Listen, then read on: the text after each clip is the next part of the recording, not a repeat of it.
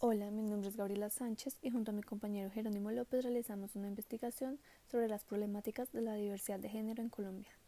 Nuestra pregunta de investigación fue cuáles son los retos o dificultades eh, de la diversidad de género en Colombia teniendo en cuenta las personas cisgénero y transgénero. La justificación fue que es importante debido a que este tema es poco investigado en el país. Además, es una problemática socialmente evidente en nuestra cultura e idiosincrasia. Asimismo, la desigualdad de género se hace evidente en todos los aspectos de nuestra cultura, incluyendo espacios tan relevantes como la economía, por la discriminación laboral e inequidad en los pagos, social, xenofobia, crímenes de odio y político, inequidad en la representación y poca visibilidad. Analizar y comprender estas acciones de desigualdad de género nos pueden permitir un cambio en la mentalidad de los ciudadanos, generando así justicia para los miembros de las comunidades de género y transgénero. Nuestros objetivos fueron identificar los retos y dificultades de la diversidad de género en Colombia, reconocer las causas y consecuencias de esta problemática y cómo se evidencia hoy en el país. Bueno, en la segunda parte de este informe, de este podcast, vamos a contemplar las eh, aproximaciones bibliográficas que tuvimos para responder nuestra pregunta central y daremos algunas eh, conclusiones al respecto. Entonces, la primera fuente que usamos eh, fue em, la incorporación de medidas constitucionales para la convivencia escolar y el respeto por la diversidad de orientación sexual e identidad de género en los manuales de convivencia colombianos por el autor colombiano Edwin García Muñoz.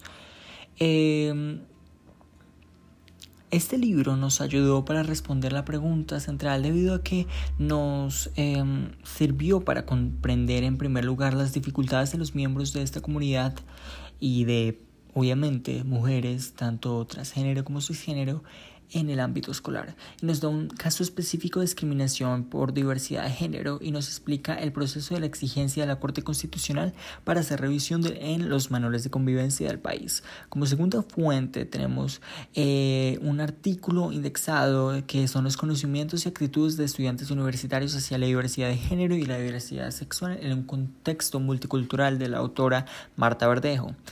Este artículo nos sirvió para responder la pregunta debido a que eh, en este estudio que se realizó en un ambiente académico eh, comprendimos las dificultades que pueden tener los miembros de la comunidad en universidades y en ambientes académicos debido a la falta de conocimiento de las, de las personas pertenecientes a la misma.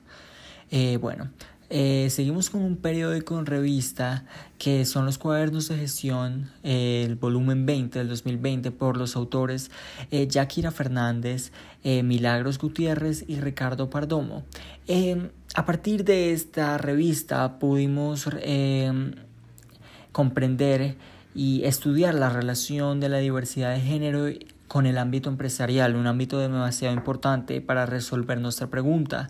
Y pudimos comprender la problemática que enfrentan los miembros de estas comunidades eh, en el sector laboral.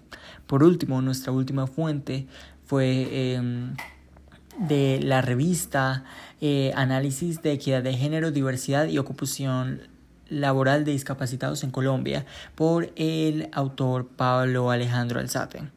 Este, este artículo y esta revista nos sirvió debido a que eh, este estudio enfocado en la diversidad de género y equidad en el sector laboral de Colombia demostró eh, cuáles son las problemáticas que de verdad aquejan y cómo las aquejan a aquellas personas en Colombia.